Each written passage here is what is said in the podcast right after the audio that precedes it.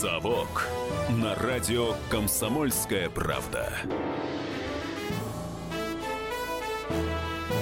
Здравствуйте, друзья. В студии Иван Панкин, а также мой коллега Павел Пряников, историк, политический журналист, основатель портала толкователь.ру. Павел, здравствуй. Здравствуйте.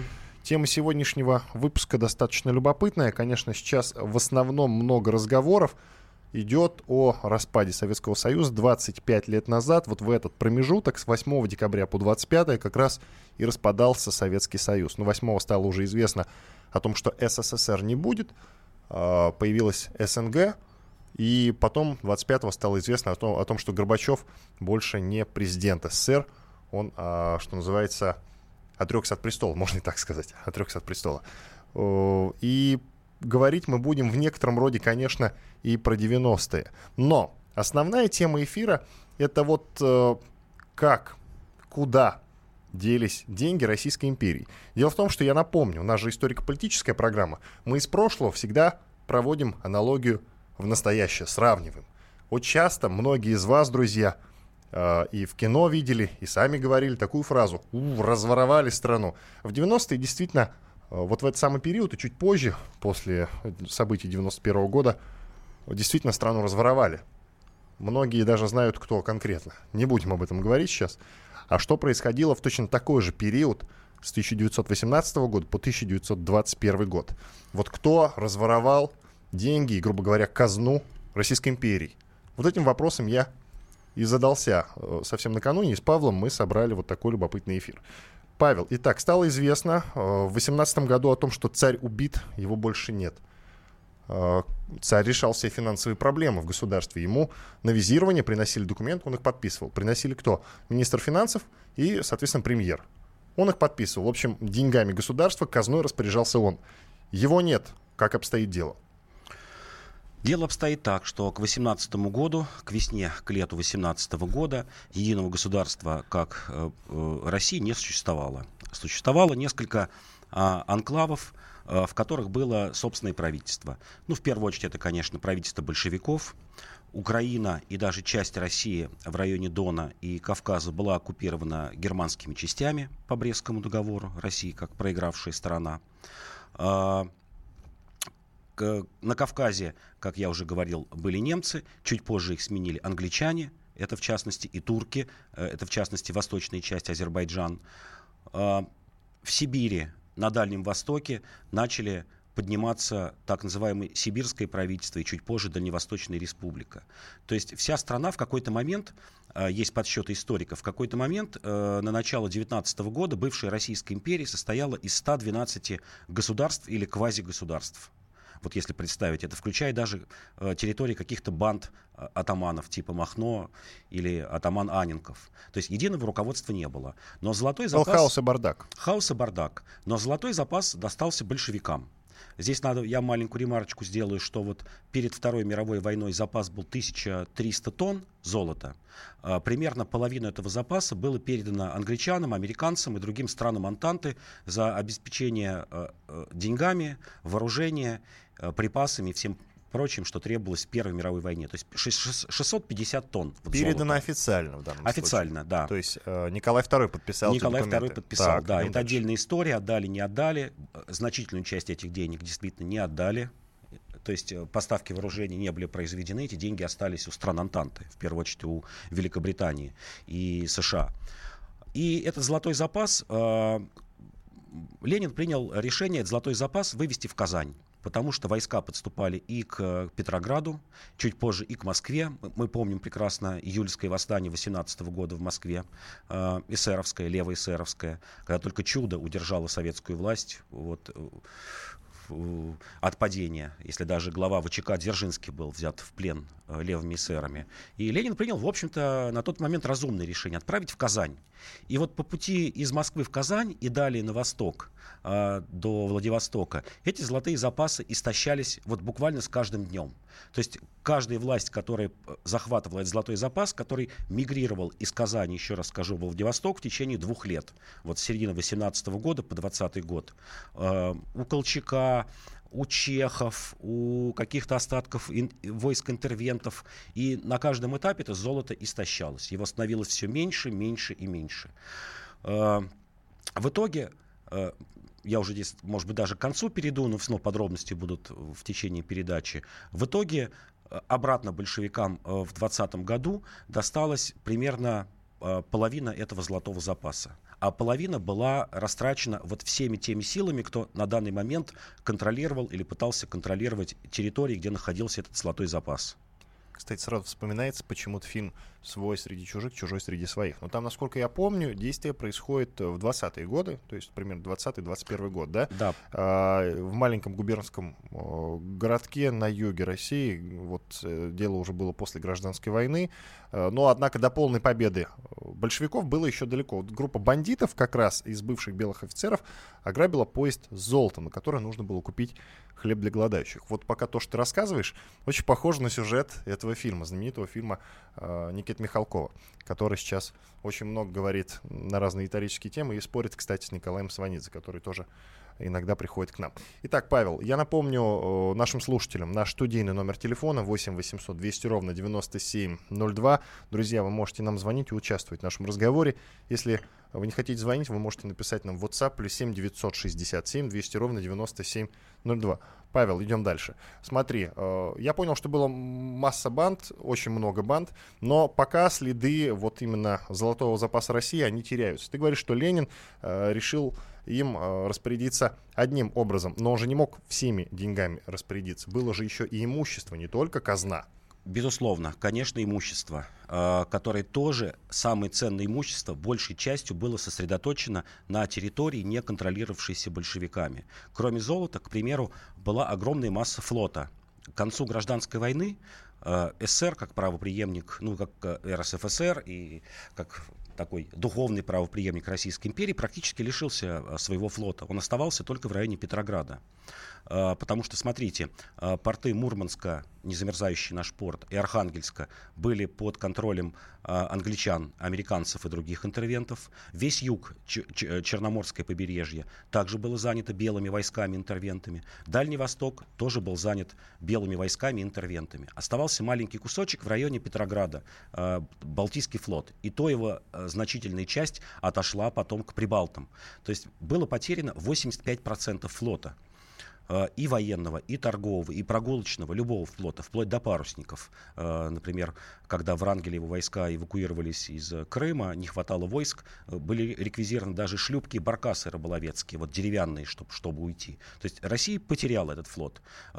Белые увели, увели англичане. Например, в 18 и 19 годах Э, в районе Архангельска, только вот одну цифру назову, англичанами и американцами было реквизировано 54 судна, э, которые курсировали между Европой и и России, то есть крупных океанических судов, и еще 17 пароходов, ну, такого местного значения. 71 судно. Это практически весь флот Белого моря и Баренцева моря.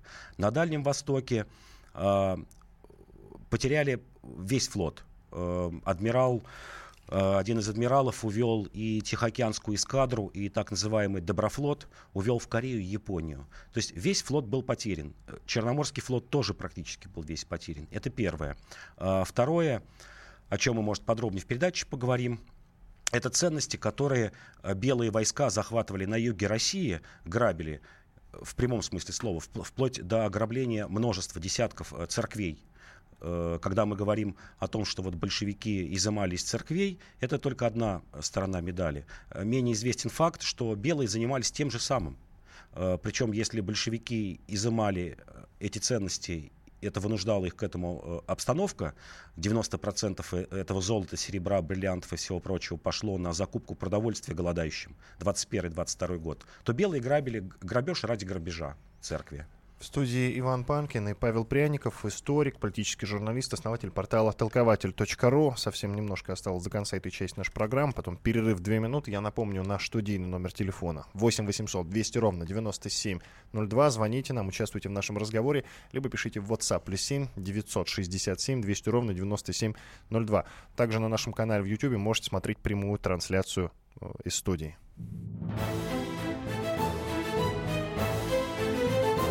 «Совок» на радио «Комсомольская правда».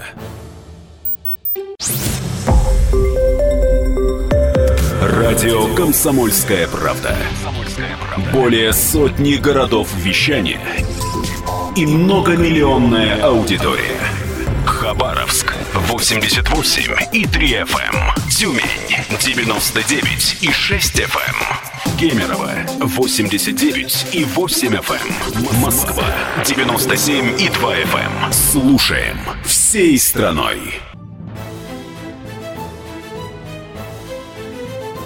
Совок на радио «Комсомольская правда». Продолжаем программу для тех, кто вырос в Советском Союзе, но ничего о нем не знает. В студии, я напомню, Иван Панкин и мой коллега Павел Пряников, историк, политический журналист, основатель портала толкователь.ру. я напомню тему нашего сегодняшнего разговора. Мы э, с Павлом вспоминаем и немножечко даже рассуждаем и сравниваем 1918-21 год э, с 91 годом. Как э, вывозились деньги из страны, куда э, пропал золотой запас Российской империи, ну и прочее имущество, которое было у этой большой державы. Как им, как ей распорядился Ленин. Частично Павел уже рассказал. Тут можно вспомнить сразу же автоматически про золото Колчака.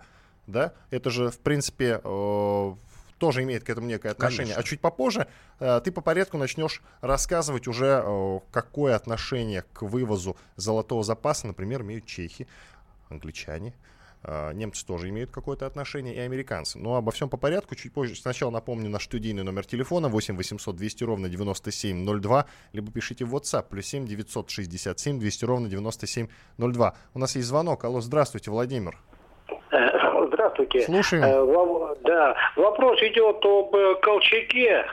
Вот, то, когда его э, чехи сдали э, рабочим Иркутска, вот, чтобы они пропустили через, через тоннели э, чехословацкий корпус. И тут идет легенда о том, что так как э, Колчак вел, вез золото с собой, при небольш... не... ну, немногочисленной охране. И то, что часть золота была затоплена в Байкале. Насколько эта легенда, ну, как бы сказать, имеет место быть. Спасибо большое за вопрос, Павел. Давайте я вот численно скажу. Я уже называл цифру, что э, примерно 650 тонн попало в руки белым и чехословакам. Э, вернулось обратно э, 402-404 тонны 182-189 а, тонн забрали с собой чехи. Вот можно посчитать, ну, примерно 402 и 189 даже по максимуму, это вот 590. Вот где-то 60 тонн растворилось золото, э, то, что вот вы как раз говорите, среди колчаковских э, э, войск, среди различных банд, например, атамана Семенова, э, среди японцев и всех остальных. Вот это соотношение надо запомнить. Действительно, часть золота, то есть несколько десятков тонн, возможно, никто не знает. Возможно, их удалось вывести остатком Колчака, возможно, японцам, а возможно, было затоплено. Э, называют разные цифры. Либо, либо ничего, либо от 10 до 40 тонн, вот примерно, этого золота. И там было не только золото, было и серебро, и бриллианты, э, все это было. Э, вы правильно сказали, да, это действительно исторический факт. Если мы совсем ну, к концу придвинемся, я хотел сначала рассказать, ну, здесь о конце, да, о финале. Действительно, чехи фактически продали, продали Колчака, сказали большевикам в обмен вот на эти самые 182-189 тонн золота, что мы забираем часть золотого запаса, и не только золотого запаса. А, эта кавалькада чехов растянулась от Западной Сибири до Владивостока, вдумайтесь э, э, в цифру, 2000 вагонов шло, 2000. Из них 600 э, вагонов шло с награбленным добром вот 1400 вагонов, это примерно 30, вот к тому моменту, когда они уходили, 30-35 тысяч чехов, изначально их было 40 тысяч. И вот 600 вагонов это была награбленная добыча. Везли все. Медь, колокола снимали с церквей, увозили картины. Была, например, разграблена полностью лаборатория, э, лаборатория пермских вузов. То есть вывезены вот химические реторты, все могли забрать, какие-то микроскопы. То есть это вот шла орда мародеров. Это вот одно из самых страшных, когда мы говорим о гражданской войне все обычно говорят о войне между белыми и красными, но самое страшное, вот на мой взгляд, э, поветрие или самое воздействие на гражданскую войну, конечно, было у чехов. И вообще многие историки говорят о том, что именно чехи начали гражданскую войну. И даже вот называют примерную дату. Это середина мая 18 года. Мятеж чехословацких регионов, э, легионов под Пензой, которые сказали, все, хватит здесь сидеть, хотим, хотим обратно идти, никому не подчиняемся, нам все надоели, э, русские дураки, немцы дураки, э, камуч дураки, все дураки, вот дайте нам свободу, и мы отправляемся. Мятеж, э, который смел советскую власть и в Поволжье, именно Чехии. Благодаря ему Колчак пришел к власти. Вот начиная от Поволжья и далее на восток, э, вся гражданская война дирижировалась, дирижировалась чехами. И чехам достался, да, огромный золотой запас. Э, формально Колчак, но Колчак был э, ребенком перед чехами. Просто надо себе понять, что, что такое Колчак. Это вот набирал какие-то остатки офицеров, ну каких-то из деревень людей. А здесь, представьте, 40 тысяч хорошо подготовленных войск, э, сплоченных единой идеей э, чехов и словаков, отлично вооруженных, э, вооруженных, э, сохранивших командный состав и объединенных большой идеей. И даже то, что у Колчака было около 100 тысяч войск, а чехов 40 тысяч, то есть здесь, наверное, один чешский солдат к тому времени шел, наверное, один к пяти, я бы сказал, его сила. Нам пишут. Только большевики, в отличие от реформаторов 90-х, не разбазарили средства, а применили их для развития и индустриального развития страны и благосостояния советского народа. Ну, действительно, какая, какую часть денег э, Ленин со товарищи пустил на э, реализацию плана Гойл-Ро по электрификации, а другую часть пустил на начало э, индустриализацию. Но уже не он, а скорее э, Сталин, товарищ, по Сталин, поводу да. индустриализации. Да, действительно. Но что касается э, вот этого заявления нашего слушателя в сравнении э, с реформаторами 90-х, оно тебя устраивает или нет? В принципе, устраивает, да. Потому что реформаторы 90-х, на мой взгляд, делали огромную ошибку. Они закупали не удочку, а, а рыбу. То есть вместо того, чтобы закупать технологии, э, закупать э, какие-то наукоемкие отрасли, э, как это проходило и, и в Российской империи, и, и при Сталине, и при Ленине, и, в общем, все, все советское время, они просто закупали ширпотреб, который проедался и выхлопа которого не было. Вместо того, чтобы купить завод по производству джинсов и научить там быстро рабочих шить джинсы, вот предпочитали просто купить джинсы и проесть. Это, на мой взгляд, действительно какое-то безумное применение деньгам. Александр позвонил. Здравствуйте. Здравствуйте. Слушаю вас. Я просто в тех местах был. Вот. Бытует мнение, что золото никуда не ушло. А золото все-таки осталось не именно там в Байкале там, или около Байкала. Вот. А она где-то вот там вот по тем местам Омск, Томск, Ачинск. Вот эти места именно, я, я, ну, я был там, понимаете, я там год жил, вот, поэтому вот такое мнение бытует, что вот оно якобы там где-то спрятана там или вот, ну вот так вот такая версия есть, понимаете, не миф никакой. Там. Не лишенная э, действительности. Эта версия ваша на самом деле э, говорят о том, что золото никуда не ушло, оно там там же и осталось среди местных жителей. Э, его растащили местные жители, действительно, да. А, сдали место расположения э, участники из отряда Колчака, вот, которые там же и остались жить потом. Действительно, об этом множество, много говорят. Э, почему не реализовали это золото? Да потому что его искала вся Россия, весь советский народ. Вычислили бы и за это могли и повесить, действительно. Поэтому так это золото где-то там и перепрятано. Об этом, да, действительно много говорят. Насколько это правда, ну, уже, наверное, может быть, никогда не узнаем, если какие-нибудь черные копатели не обнаружат какие-то клады. Нам пишут. Мнения разные, конечно, есть, но зачем придумывать небылицы? Прямо белые варвары и мародеры, а красные заботливые. Что, мать Терезы? А Голодомор кто устроил? Или у крестьян тоже отнимали продукты, чтобы накормить крестьян? Павел. Скажу здесь, что в гражданской войне, в любой гражданской войне нет ни правого, ни виноватого. Это, как правило, такая вот война на, э, без, во-первых, без военных принципов, то есть не подчиняющийся каким-то э, принципам цивилизованной войны, это раз. А во-вторых, правда оказывается в ней за сильным, не за тем, кто прав или виноват. И если говорить о белых, белые совершили э, гораздо, я бы даже сказал, больше преступлений. Потому что белые кичились тем, что у них есть э, культура, у них есть дворянство, у них вот это есть белая кость. Э, сами же Голубая говорили, кровь. Да, сами же говорили, ну что там с крестьян взять, это вот там сплошной, сплошной, как сейчас называют неприятным словом, но я его назову, вот сплошное быдло, чего с них взять, неучи, неумехи, то, то ли дело мы.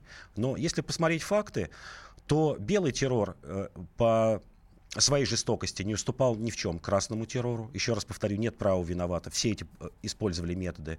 Первый концлагерь, когда говорят, что вот он появился на Соловках, при Ленине. Нет, первый концлагерь э, во время гражданской войны сделали англичане на остров Мудьюк в Белом море.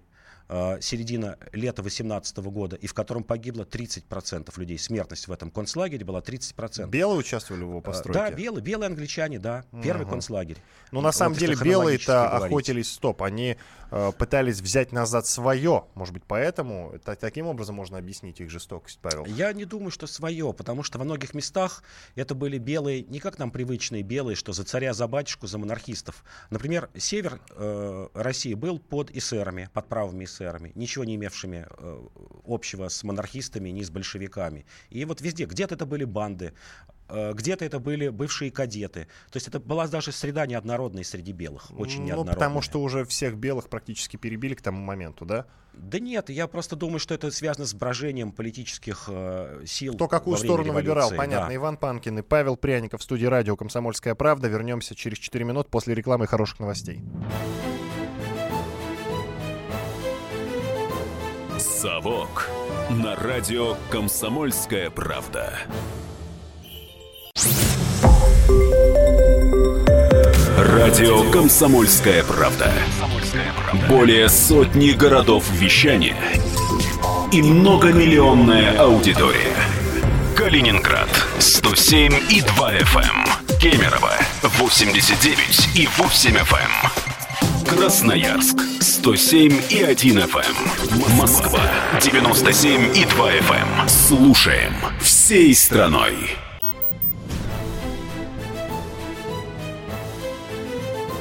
Совок на радио Комсомольская правда.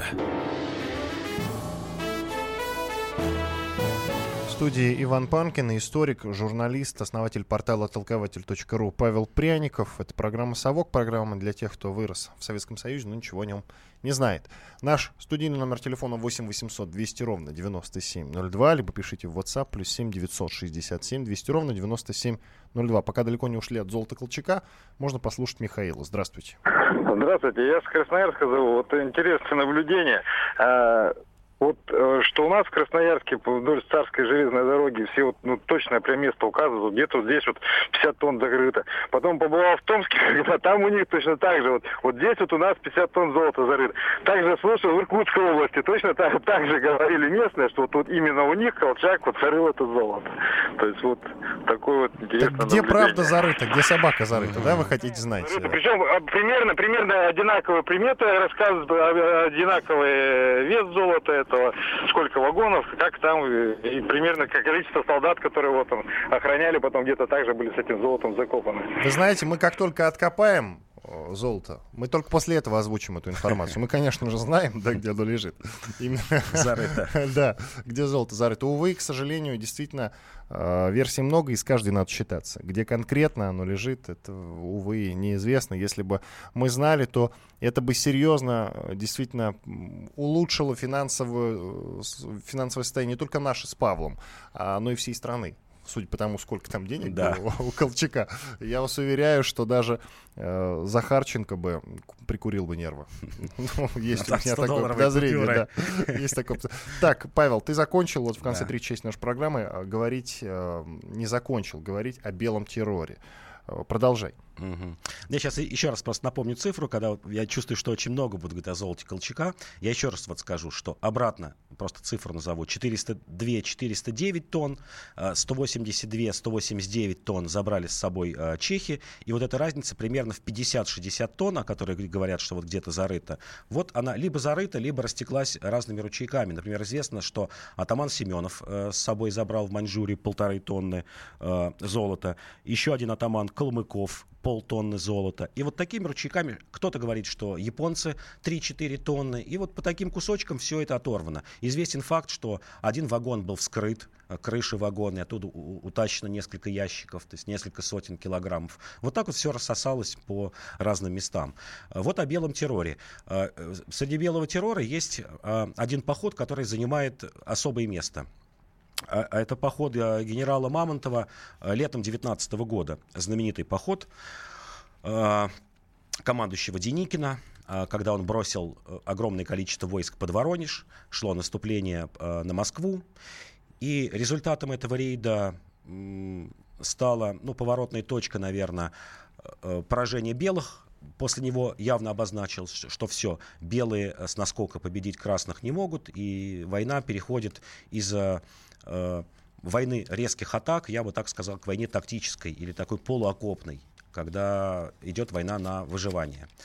И вот этот знаменитый рейд атамана Мамонтова, как я уже говорил, от Черного моря фактически до Воронежа, он э, привел к тому, что белые захватили огромное количество добычи. Вот я прям это слово упомяну, добыча, оно действительно фигурировало даже э, в документах белых. У, Деникина так и называлось «Комиссия по реализации военной добычи». Э, множество городов, через которые проходили белые, были ограблены. Ограблены церкви. Причем это не э, ну, не какая-то клевета или какие-то додумки. Это вот все фигурирует в документах и документах Деникина, и в дальнейших документах белой иммиграции. В общей сложности было ограблено около 80 церквей. Э, были сняты э, оклады серебряные, золотые с икон, кресты, э, дорогие ризы, бриллианты. Все это потом фигурировало чуть позже, если хватит времени, расскажу. Знаменитый аукцион 22 года американских, который строили американские банкиры по скупке вот этого всего награбленного. В общей сложности, чтобы вы понимали масштаб этого ограбления, было вывезено около 150 тонн около 150 тонн только драгоценных металлов. Это золото и серебра. А, под конец белые, когда уже понимали, что надо эвакуироваться, они ограбили а, Старочеркасские и Новочеркасские соборы. То есть вот на всем протяжении от Воронежа и до Черного моря белые не гнушались того, чтобы забирать из церквей. Более того, там есть один смешной документ, если читать э, документы по погрузке, ну, смешной, может быть, э, в кавычках, но тем не менее о многом говорящий комиссия по погрузке ценностей, когда эвакуировались из Новороссийска, она фиксировала даже снятые колокола с церквей, то есть переправляли. Вот одна из партий, в ней фигурирует четыре церковных колокола. То есть они были сняты, так как медь была дорогая, вот все это отправлено за границу. И эта история тянулась не один год. А эти 150 тонн золота и серебра были вывезены э, за границу. Э, частью в Югославию, большей частью, частично немножечко в Италию, потому что из Новороссийска уходили на э, итальянском пароходе, за что, кстати, было заплачено 147 пудов серебра. Вот расплачивались натурой. 147 пудов серебра отдали итальянцам за фрахт этого теплохода, на котором вывозили это все. И эта история привела к тому, что э, в какой-то момент решили продать это все. Вызвали нескольких американских банкиров, которые должны были участвовать в скупке и в дальнейшем аукционе. Они сказали, что, ребят, могут быть какие-то проблемы большие, потому что вот кресты, тут иконы, ризы, давайте это все превратим в лом. Вот реально влом. И было нанято 40 офицеров, э, белых офицеров, иммигрантов, это, повторю, 22 год Югославия, которые в течение нескольких дней превращали это все в лом. Например, было 3,5 тысячи золотых часов, просто вот разбиты молотками, вынуты корпусы, чтобы превратить это вот в, в такую водородную массу. И в конце концов, действительно, это все было продано. Э, сумма неизвестна точно. Известна, например, сумма, э, которую получил генерал Врангель. Это 50 миллионов франков. Вот чтобы понять, много это или мало, это примерно надо умножить на 4, мы получаем 200 миллионов долларов, а доллар того времени, он примерно вырос э, в цене в 20-22 раза. То есть это около 4 миллиардов долларов. Вот чтобы понять, э, сколько, сколько было награблено. То есть 4 миллиарда долларов – это вот один из аукционов э, того, что вывез Врангель и его войска из э, уже вот бывшей России, которая Россия стала для них бывшей. Это вот как один пример. Вывозилось, естественно, все и Северный фронт, Северной Республики, как я уже говорил, Белое море, и Дальний Восток, и Средняя Азия. Э, надеюсь, мы еще поговорим, хватит времени поговорить, сколько интервенты заграничные вывезли. То есть Россия была вот для того времени, наверное, бездонная бочка для авантюристов и грабителей. Так я не совсем тогда понимаю, на что же Ленин, извини, сделал революцию и построил советское государство. Ну, по крайней мере, фундамент заложил. Ты говоришь, что э, у тебя есть теория, э, да, только тобой выдвинутая, о том, что не на немецкие деньги, как принято считать, он сделал революцию. Тогда Павел, на какие деньги? Ну, революция, во-первых, была сделана э, февральская революция, если так говорить, октябрьская революция, ее производная.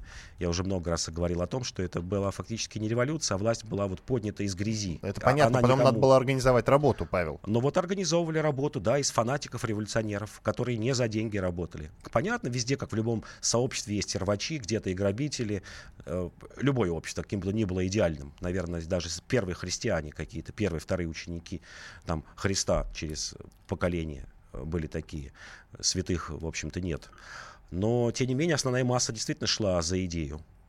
И всем известно, что у Ленина никаких-то там счетов не было огромных, тем более заграничных. В отличие, кстати, от, как я уже говорил, от белых, от Врангеля, от э, Краснова, Деникина. Да и царская семья. Есть хорошие же воспоминания, как э, близкие родственники Николая II эвакуировались из Крыма. Например, великий князь Николай Николаевич, когда уезжал на английском э, пароходе Мальборо, он вез с собой 200 ящиков э, имущества. Вот сложно сказать, что в них было, 200 ящиков имущества.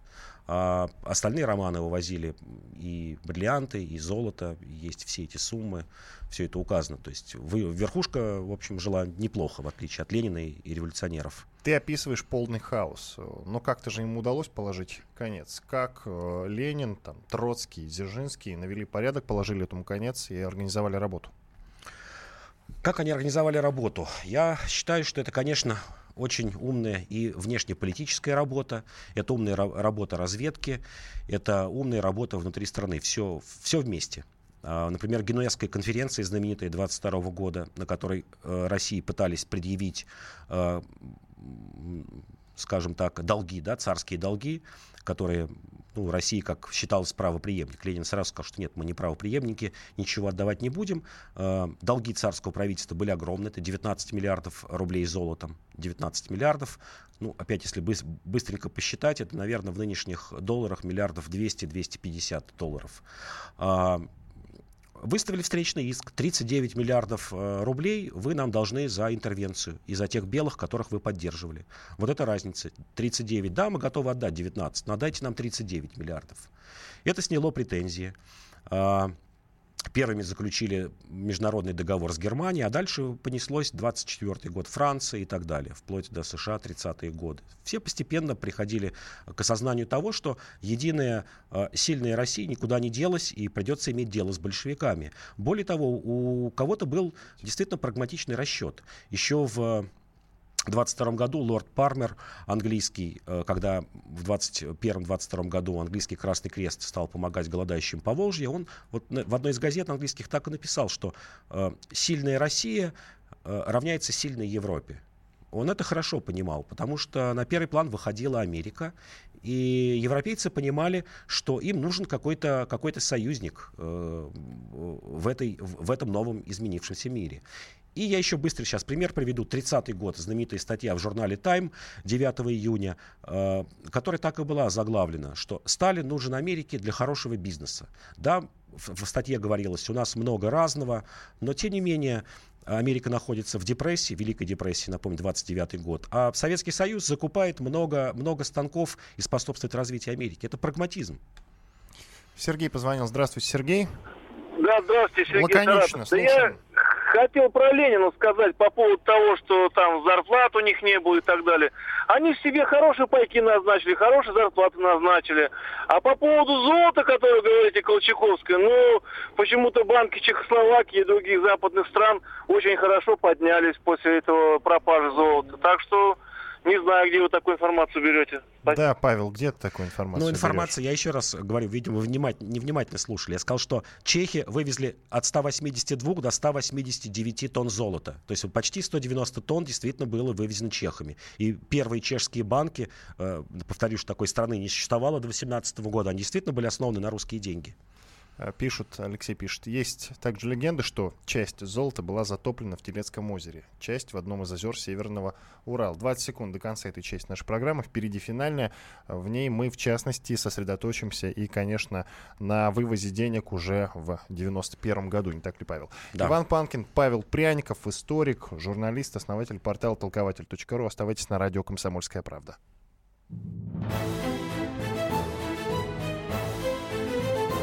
«Совок» на радио «Комсомольская правда».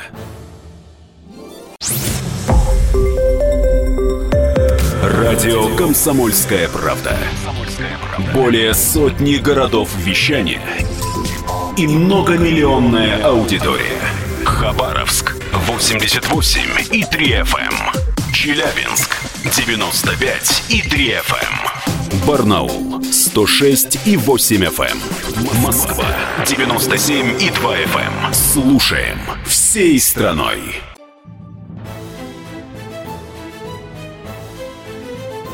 «Совок» на радио «Комсомольская правда». Финальная часть программы «Совок». Программа для тех, кто вырос в Советском Союзе, но ничего о нем не знает. В студии Иван Панкин и Павел Пряников, историк, журналист, основатель портала толкователь.ру. Александр на связи, мы сейчас с ним пообщаемся. Я напомню, наш студийный номер телефона 8 800 200 ровно 9702, либо пишите в WhatsApp плюс 7 967 200 ровно 9702. Чуть-чуть попозже поговорим, конечно, о том, куда делся э, золотой запас Советского Союза, куда вывезли. Вот э, как раз в переломный момент в 91 году, 92-93, э, куда все делось, да, почему э, в итоге многие остались нищими, действительно, куда делись целые заводы, действительно, целые заводы. А, но сейчас еще немного о том, куда вот во время в переломное время между двумя, двумя державами, Российской империи и уже становлением советского государства, куда делось действительно, во-первых, золотой запас Российской империи, а во-вторых, прочее, прочее имущество. Часть ушла американцам, часть чехам, немцам, англичанам. Сейчас мы самое время сосредоточиться на англичанах и американцах, да, да Павел? Да. Вот о них. Да, кроме, кроме чехов и, и белых, которые вывозили за рубеж э, богатство Российской империи, особо отличились э, англичане, американцы и японцы. Э, под их владениями были значительные территории, а самое главное, что это были портовые, близкие к морю территории. То есть легко было вывозить все на судах. Э, характерный пример – Архангельск. Э, местный глава правительства, правый сэр Чайковский, который формально правил территорией вот Архангельска и Белого моря, Карелии часть Мурманска, он к концу своего правления, к 19 году, признавался, что, в общем, ничего не осталось в Архангельске того, что можно было отправить на экспорт, только лес. И приводил пример, что к примеру, только одного льна э, англичане вывезли 3,5 тысячи тонн. Вот, ну что давал север? Это, да, лес, лен, э, какие-то продукты рыболовства. Э, причем очень хитро было устроено. Англичане вывозили все это добро по таким соусам, что это вот расплата за содержание наших войск, что мы вот вас защищаем от большевиков и вот берем взамен этого такую плату, плату натурой.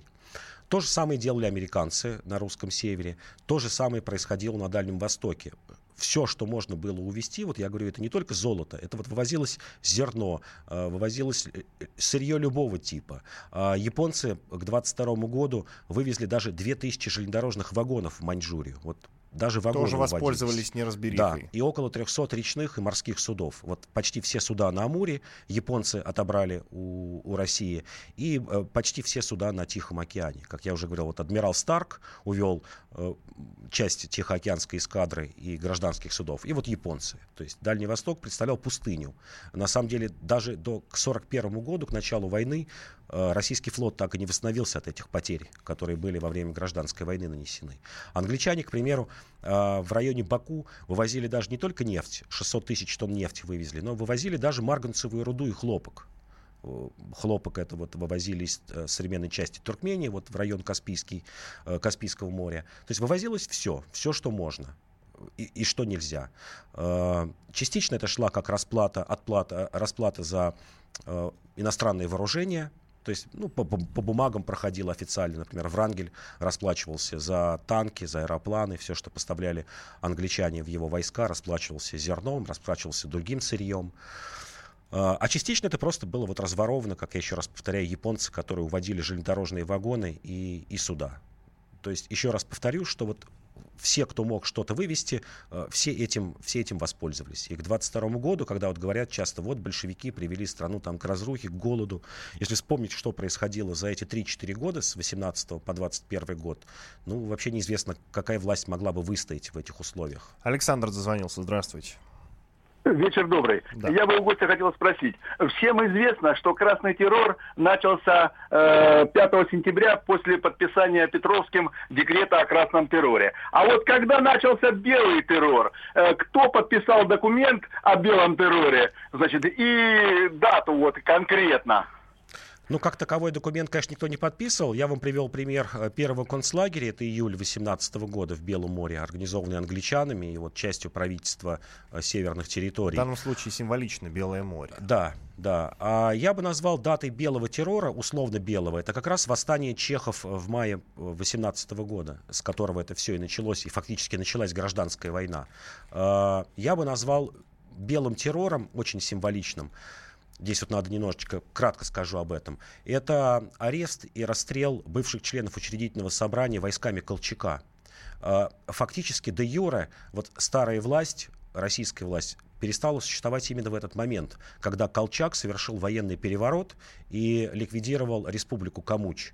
Э, членов комитета учредительного собрания. То есть вот если проследить э, цепочку, царя нет, но выбрали учредительное собрание, которое на тот момент считалось главным э, органом правления. Большевики разогнали учредительное собрание, часть его перебазировалась а, сначала на Волгу в Самару, а затем в Уфу, так называемая Уфимская директория, э, директория, и затем в Омск. И вот очень символично Колчак покончил де юра э, со, всем, со всей старой Российской империей. Не большевики, а именно Колчак. Ну, большевики разогнали, да, но в новой, на новой территории образовался вот этот Камуч. Вот я бы датировал примерно этим временем. То есть май 18 года это восстание чехов, которые начали свергать везде, где можно, э, власть советов. Еще раз скажу, к тому моменту не только большевики были в советах, вот об этом тоже многие забывают. До июля 18 года э, в советы и вообще в, правительство Ленина входили не только большевики, но и левые эсеры, анархисты и различные э, группы ну, скажем так, левых, левые радикальные группы, вплоть до националистических. Например, такая группа, как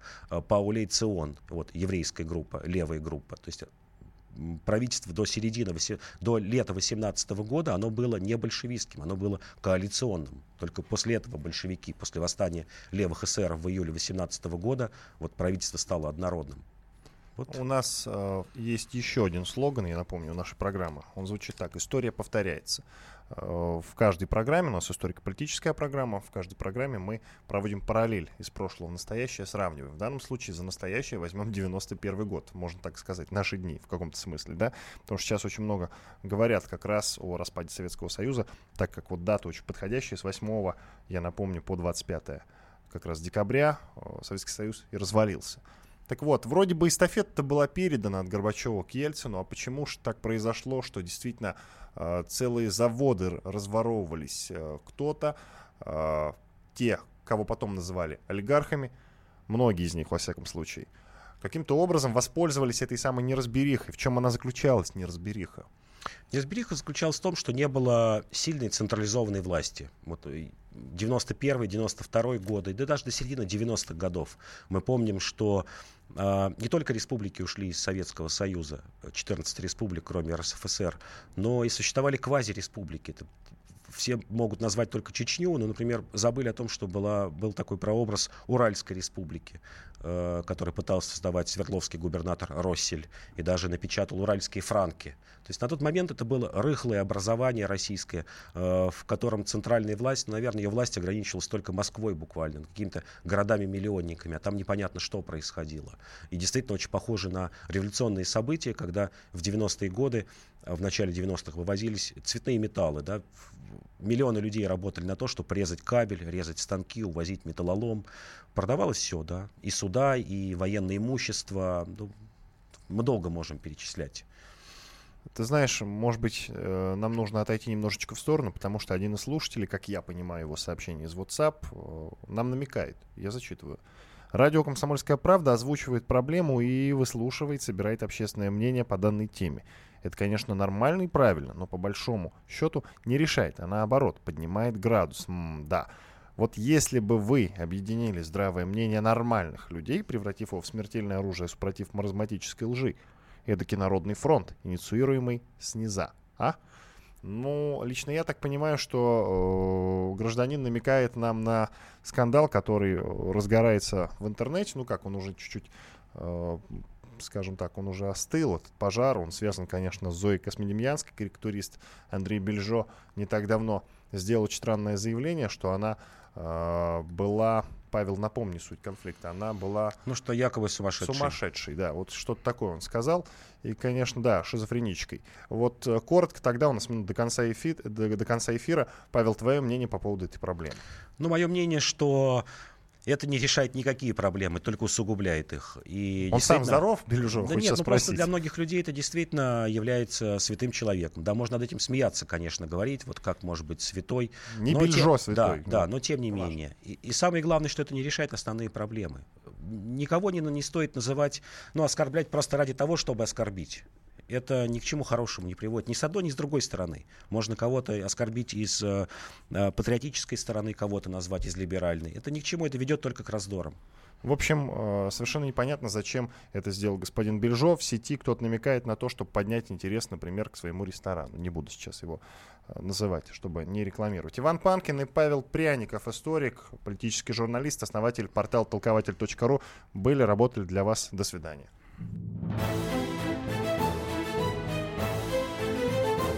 «Совок» на радио «Комсомольская правда».